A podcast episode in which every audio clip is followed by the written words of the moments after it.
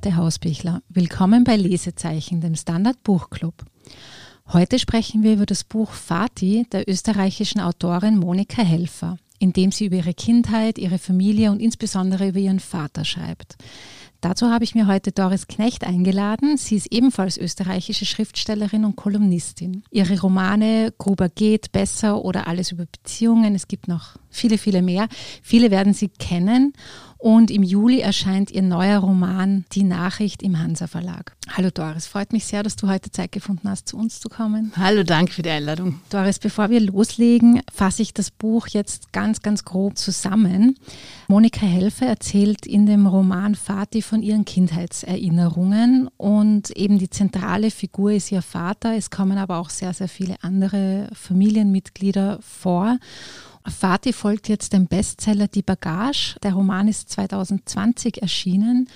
Und in der Bagage geht es ebenfalls um ihre Familie. Nur geht sie in der Bagage um einiges weiter zurück. Der Roman spielt Anfang des 20. Jahrhunderts und es ist ungefähr dieser Zeitraum, wo ihre Großmutter mit ihrer Mutter schwanger wurde. Und Fatih spielt jetzt nach dem Zweiten Weltkrieg. Es spielt zu einem Teil auf der Cengla. Das ist ein Hochplateau in der Nähe von Bludenz in, in Bludenz. Bludenz, Entschuldigung. Die Doris ist auch nicht nur österreichische Schriftstellerin, sondern auch Vorarlbergerin und ich, es kann sein, dass sie mich jetzt an der einen oder anderen Stelle völlig korrekt äh, ähm, verbessert. Genau, Bludenz, die Cengler ist das. Ich weiß nicht, ja, kennst du? Ich habe Nein, die Cengler kenne ich nicht. Ja. Da war ich noch nicht oben. Ich habe mir jetzt vorhin noch Fotos angeschaut. Ich habe es mir dann auch ja, angeschaut. Ja, ja, schaut wahnsinnig schön aus.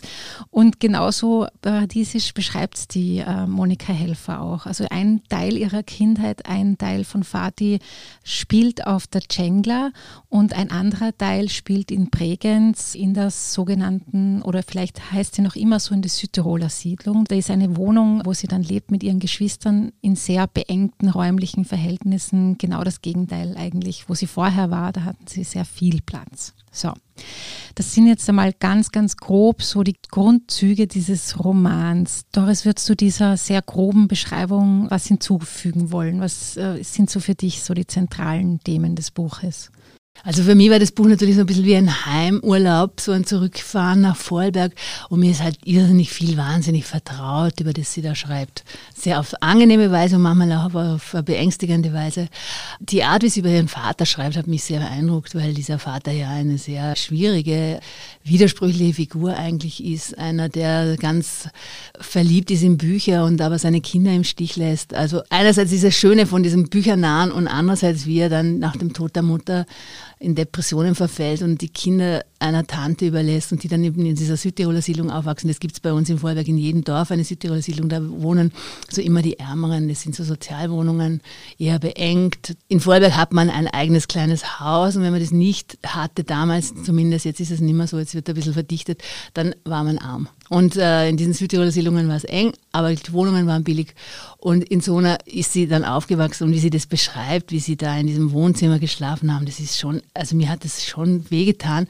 Und die Frage ist natürlich immer, warum hat es dem Vater nicht wehgetan? Ja? Warum mhm. konnte der Vater da einfach so wegschauen von dem, was seinen Kindern passiert? Was ich aber eben schön fand, ist, dass sie das auf so eine ganz unbeleidigte, ungekränkte, sehr verzeihende Weise erzählt. Ja, man spürt schon, was sie erlebt hat und wie schlimm das für sie war und dass sie wütend war als Jugendliche. Aber sie hat, konnte offenbar ihm verzeihen. Ja, und das ja. hat sie, ohne dass sie vorbeischaut an dem, was er gemacht hat. Ja, und das fand mhm. ich schön an dem Buch. Also das würde ich unterstreichen. Also sie schreibt eigentlich keine Sekunde bitter über ja, das, genau. was sie erlebt hat. Bevor sie in diese Südtiroler Siedlung gekommen ist, waren sie eben auf, ich habe es eh schon erwähnt, in diesem Kriegsopferheim. Mhm. Wie, wie, nennt man das genau? So kriegsversehrten Erholungsheim. Genau, ja. Das ist ein mhm. sehr langes Wort, aber das sind halt im Sommer und im Winter und an Ostern waren immer Invaliden dort. Das war ein relativ großes Haus. Und für den Rest der Zeit hat diese Familie, die damals noch zusammen war, die Kinder, die Mutter, die Eltern von der Monika Helfer waren in diesem schönen mhm, Haus. Wie in einem Schloss. Gell, ja, also das war so, ja. Ganz mhm. traumhaft. Ja. Also sie beschreibt das auch als Paradies immer ja. wieder. Das war vorher und dann und dann dieser extreme war. Bruch, ja, genau. von dieser von dieser Weite, von diesem Schönen, von der Vater, der ja die Bücher zeigt und erklärt, dann plötzlich in diese unglaublich beengte Situation.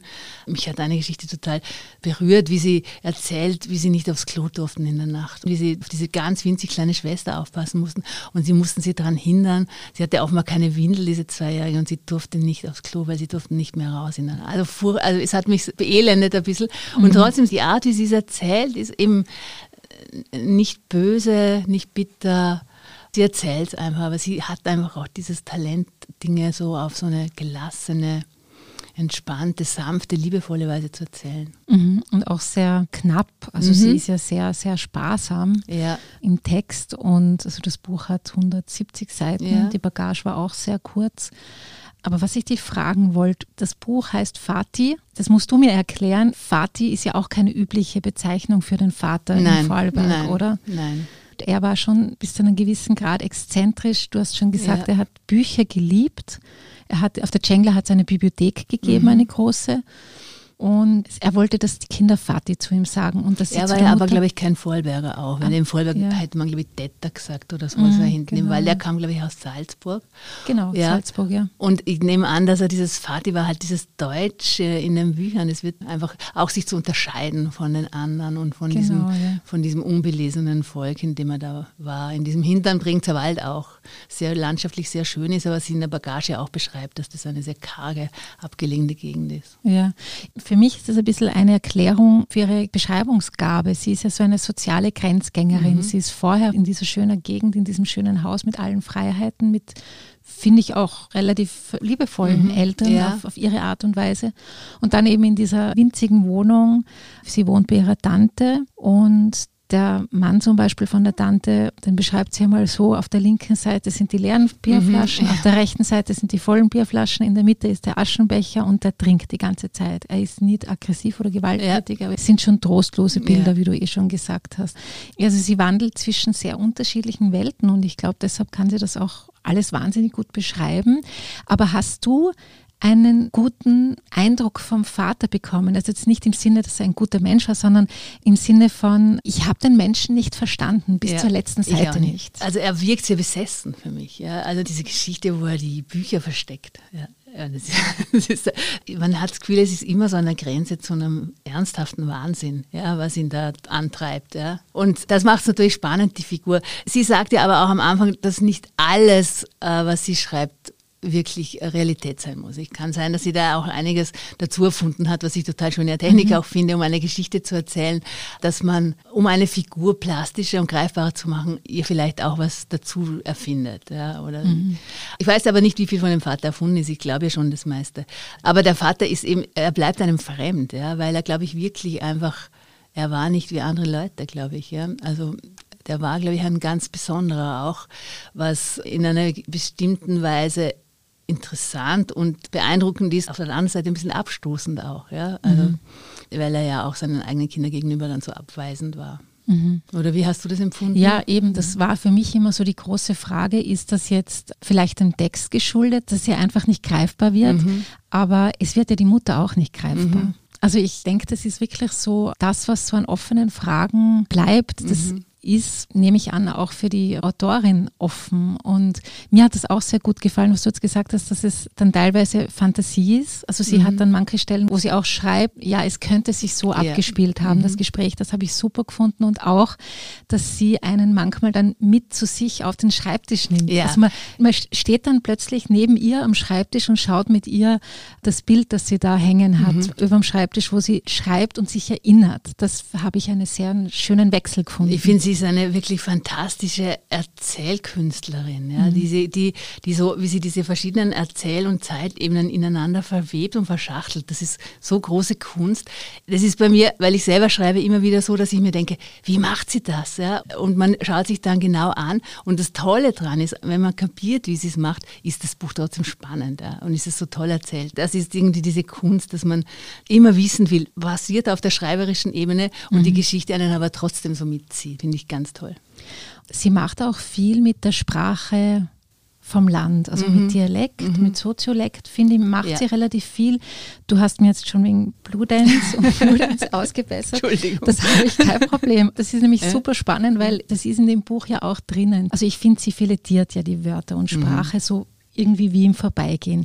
In der Bagage schreibt sie zum Beispiel, ich liebe dich, das ist ein Satz, den gibt es im Dialekt. Ja, genau. Das gibt's ist so wunderbar. Ja, eh. aber den gibt es, glaube ich, in ganz Österreich nicht, oder? Ja, ja also den gibt es einfach im Dialekt nicht. Das beschreibt, wie die Monika Helfer schreibt, ganz gut, weil sie schreibt, naja, es ist eine Wendung, die gibt es nicht. Was mhm. passiert?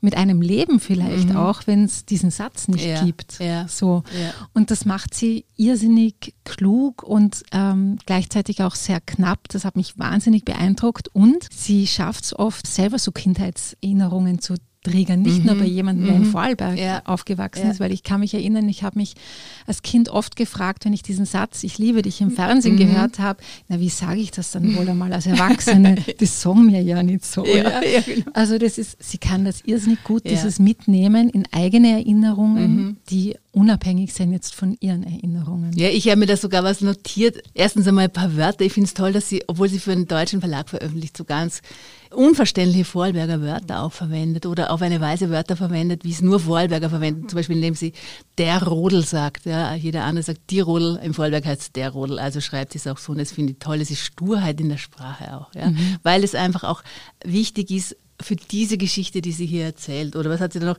Der Schopf, ich weiß nicht, kennt man den Schopf? Der Schopf ist ein Schuppen. Ich Oder nicht gekannt, die Schäse, ja. die mhm. Chaser-Büsten daheim, ja, Chaser, einen Kinderwagen. Und diese Wörter verwendet sie ganz konsequent, ohne auch sie zu erklären. Und das finde ich schön, dass sie einfach die Sprache erweitert, indem sie nicht irgendwie sagt, ich verwende andere Wörter, weil man versteht sie nicht, sondern sagt, lernst diese Wörter, die gibt es auch. Ja, so mhm. irgendwie, das mag ich gerne, dieses Selbstbewusstsein in diesem Dialekt auch. Aber ja. diese Geschichte, die du vorher angesprochen hast mit den Kindheitserinnerungen, die getriggerten, sie erzählt da von einer, die gütige, blinde Tante Genoveva. Und ich habe auch so einen blinden, gütigen Großonkel gehabt. Die mussten gütig sein, sonst wären sie, glaube ich, links liegen gelassen worden. Ja. Und das sind diese blinden Verwandten, die wurden von niemand anderem aufgehoben als von ihren Schwestern und Brüdern und von anderen Verwandten. Da gab es keine Institutionen, gute Heime, die man unterbringen hätte können. Deswegen mussten die sehr nett sein, ja, weil sonst wären sie verhungert. Ja. Und das, das hat mich total erinnert dran an diesen äh, Bruder meiner Großmutter, der auch erblindet ist und dann bei meiner Großmutter gewohnt hat. Und der war auch ein sehr gütiger Mensch. Mhm. Wir machen jetzt eine kurze Pause und danach werden wir darüber sprechen, warum dieser Roman gerade jetzt womöglich so erfolgreich ist und wem wir das Buch besonders ans Herz legen würden. Guten Tag, mein Name ist Oskar Bonner. Wenn man in stürmischen Zeiten ein wenig ins Wanken gerät, den eigenen Weg aus den Augen und die Orientierung verliert, dann ist es sehr hilfreich, wenn man etwas hat, woran man sich anhalten kann. Der Standard, der Haltung gewidmet. Jetzt gratis testen auf Abo der Standard AT. Ja, hallo zurück. Wir sind äh, wieder da mit Lesezeichen. Einmal ein kurzes Fazit, Doris, warum du das Buch so begeistert gelesen hast. Ja, also es ist schon in erster Linie auch das, was du vorher nochmal erwähnt hast, dass es eigene Erinnerungen triggert. Bei mir ist es halt eben, weil wir die gemeinsame Herkunft haben, also aus einem kleinen Land mit einem kleinen Dialekt kommen. Das ist natürlich bei mir stärker. Mich interessieren auch immer wieder solche Geschichten über so dysfunktionale Familien. Und mich interessiert dann, wie kommen die Kinder da raus aus diesen Familien. Und das finde ich dann jedes Mal so eine wahnsinnig tolle Sache, wenn es Leuten, Frauen und Männern gelingt, mit dieser Familie abzuschließen, sie zurückzulassen und mit ihren Kindern ganz anders umzugehen. Ja. Und darauf geht sie ja auch immer wieder ein. Sie erzählt dann immer wieder ein bisschen von ihren eigenen Kindern und auch von der Tochter, die sie verloren haben. Und das finde ich so einen schönen Connex, den sie da macht. Ja. Einerseits was sie erlebt und erlitten hat. Man spürt auch, wie für sie klar war, diesen Schmerz, den sie erlebt hat, wird sie an ihre Kinder nicht weitergeben. Und sowas ist eben vom Psychologischen her von einem Buch etwas, das ich mhm. äh, immer, es interessiert mich immer in Büchern, das, das zu lesen. Das kann ich nur unterstreichen. Es gibt zum Beispiel eine wunderbare Szene, die genau das beschreibt, was du gesagt hast, dass sie mit dem Negativen, mit dem Schlimmen, mit dem teilweise auch Traumatischen, das sie erlebt hat, einerseits eben abschließt, andererseits aber es nicht aussperrt. Die Kinder sind ja dann bei der Schwester von der mhm. Mutter, weil die Mutter ja nicht mehr lebt und der Vater eben, wie du schon gesagt hast, nach dem Tod der Mutter schwer depressiv ist, ja. voraussichtlich. Ja. Man sagt so ja. nicht, auch damals, mhm. genau. Und ihre kleine Schwester in dieser beengten Wohnung schläft ja immer mhm. bei ihr auf der mhm. Matratze. Sie schlafen im Wohnzimmer. Und dann, glaube ich, spielen sie immer so ein Spiel, dass die kleine Schwester klammert sich bei ihr fest und sagt, ich bin dein Kohlewagen und du bist meine Lokomotive. Es mhm. ist zwar ein schöner Moment sicher, aber es ist schon eine traurige Umgebung für diese Kinder. Und das macht sie dann mit ihrer Tochter mhm. auch. Und dann erzählen sie sich das immer gegenseitig, ich bin die Lokomotive, du bist die Kohlewagen. Und dann haben ja. wir gekichert. Ja. ja. Und das wird dann irgendwie so umgewandelt in eine ganz schöne Erinnerung, die mhm. sie jetzt hat an ihre eigene verstorbene Tochter. Das ist genau das, was, glaube ich, du gemeint ja, hast, oder? Auch diese Diskrepanz, glaube ich, wie sie die Familie erinnert. Einerseits als ein Ort, der schon auch Sicherheit geboten hat, weil die so zusammengehalten haben auch alle. Und andererseits halt auch etwas, das einem verunsichert hat, weil man nicht wusste, was ist mit diesen Onkeln, was ist mit dieser Tante, mag die mich oder mag die mich nicht. Aber interessanterweise hat sie ja einem ihrer Söhne auch trotzdem den Namen von einem dieser Onkel auch gegeben. Ja, das fand ich auch interessant, dass sie da schon einen Connex hergestellt hat zu dieser Familie. Da spürt man dann ja auch, dass das wichtig war, diese Familie für sie immer noch und später auch, auch wenn da viel, mit viel Trauma dabei war. Es scheint, wir sind uns ziemlich einig, dass wir den Text super finden. Es stellt sich jetzt schon die Frage, die Monika Helfer ist Anfang 70, 73 Sie schreibt es seit Jahrzehnten, seit vielen Jahrzehnten. Und mit der Bagage hat sie einen großen Erfolg gelandet. Sie war vor einigen Jahren mit dem Buch Schau mich an, wenn ich mit dir rede, für den Deutschen Buchpreis nominiert. Also sie ist schon eine erfolgreiche Autorin gewesen. Aber so der richtige Durchbruch, auch international außerhalb von Österreich, würde ich sagen, ist jetzt äh, mit Bagage gekommen. Und das bringt uns zu der Frage, warum kommt gerade dieses Thema oder das Buch oder diese beiden Bücher jetzt, diese autobiografischen, was meinst du, Doris, warum warum das jetzt so einschlagt. Ist das jetzt gerade ein Thema unserer Zeit oder? Also ich habe mich wahnsinnig gefreut, dass die jetzt endlich so einen richtig fetten Erfolg hat, ja, weil ich die beobachte jetzt schon seit Jahrzehnten auch diese so eine sanfte stille Frau auch ist und auch so ein, ein, ein, sanftes Erzählen hat. Was ich tatsächlich glaube, ist, dass die Stimmen von Frauen jetzt stärker gehört werden. Ja, und dass sie zum Glück auch von dem profitiert, dass man sich für die Biografien von Frauen interessiert, für die Geschichten von Frauen, die aus diesen Biografien teilweise auch resultieren. Und dass sie auch deshalb jetzt auch ein bisschen aus diesem Schatten, in dem sie stand, weil sie mit Michael Köhlmeier verheiratet ist, hervorgetreten ist jetzt und als eigenständige und sehr großartige Autorin und Erzählerin wahrgenommen wird. Weil du gesagt hast, die Stimmen von Frauen, auch von älteren Frauen, mhm, die genau. Monika Helf ist 73, dann haben beim letzten Podcast hat mir Eidelhuber mit der Andrea Rödig über die Helga Hel Schubert, über, genau, über die Helga mhm. Schubert, über mhm. Aufstehen geredet, die ist 81. Dann haben wir vor ein paar Jahren sind auch außerhalb von Frankreich die Romane von der Annie Arnaud so mhm. bekannt geworden. Die hat ja auch so ein schönes Buch über ihren Vater mhm. geschrieben, Der Platz. Also ich glaube auch, dass das jetzt ein bisschen an der Zeit liegt, dass jetzt diese Geschichten zu der großen Familienroman, da mhm. denkt man immer gleich an so meistens an Männer, die das mhm. erzählen. Mhm. Und Generationenromane. Genau. Ja. Ja. Und wo es meistens auch um die Männer geht. Ja. Und die Frauen immer so als Stichwortgeberinnen erzählt werden. Also ich meine, es gibt diese Romane schon lang von Frauen, ja. Aber es ist toll, dass sie jetzt auch Platz 1 auf der Bestsellerliste stehen. Mhm. Wem würdest du es empfehlen? Ist es ein Buch für alle, das alle lesen können? Oder hast du da speziell jemanden, wenn du das Buch jetzt verschenken würdest, auf dem Radar, der dieses Buch lesen muss? Also ich finde, dieses Buch schließt niemanden aus. Ja, und das finde ich irgendwie toll, das kann man tatsächlich jedem schenken. Ich finde es immer schade, wenn man einen Teil des Publikums quasi abschneidet, indem man sagt, es ist ein Buch für Frauen oder es ist ein Buch für äh, Mütter oder für Väter. Also ich würde sagen, es ist ein Buch, das jeder lesen kann. Auch sehr spannend für literaturinteressierte Jugendliche, weil es einfach eine Geschichte erzählt, wie es früher war wo man herkommt und das ist ja noch nicht so lange her. Das sind ja Leute, die zum Teil noch am Leben sind auch die sozialen Unterschiede beschreibt sie sehr gut und, und vor allem das Leben am Land an sehr, mhm. sehr kleinen Dörfern. Das ist mhm. jetzt auch nicht unbedingt die Perspektive, die so oft schon erzählt ja. wurde, ja. oder? Teilweise erinnert es mich deswegen auch ein bisschen an Franz Michael Feller, natürlich der Bregenzer Weller Bauer, der damals diese Bücher über sein Leben geschrieben hat, der Erste, der das getan hat. Und da spürt man manchmal so in der Erzählung, im Tonfall eine Ähnlichkeit ja, oder mhm. eine Verwandtschaft. Ja. Ich würde sagen, wir machen hier einen Punkt. Wir haben schon sehr viel besprochen. Ähm, Doris, vielen, vielen Dank, dass du da warst, dass du dir Zeit genommen Gerne. hast und mit mir über das Buch mhm. gesprochen hast. Das war sehr spannend. Danke. Ich habe gern drüber gesprochen. Das nächste Lesezeichen gibt es am 14. Mai. Bei dem werden wir über den Roman Daheim von Judith Herrmann sprechen. Wir würden uns wieder sehr freuen, wenn ihr mitlesen würdet. Wenn euch dieser Podcast gefallen hat, dann freuen wir uns über eine 5-Sterne-Bewertung. Und wenn ihr auch die nächsten Folgen nicht verpassen wollt, abonniert uns bei Apple Podcasts und Spotify. Vielen Dank fürs Zuhören und bis bald.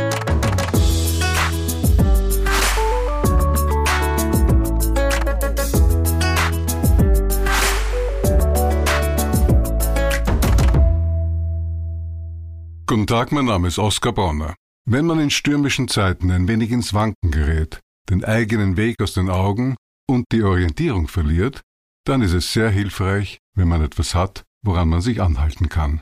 Der Standard, der Haltung gewidmet. Jetzt gratis testen auf Abo der Standard.at.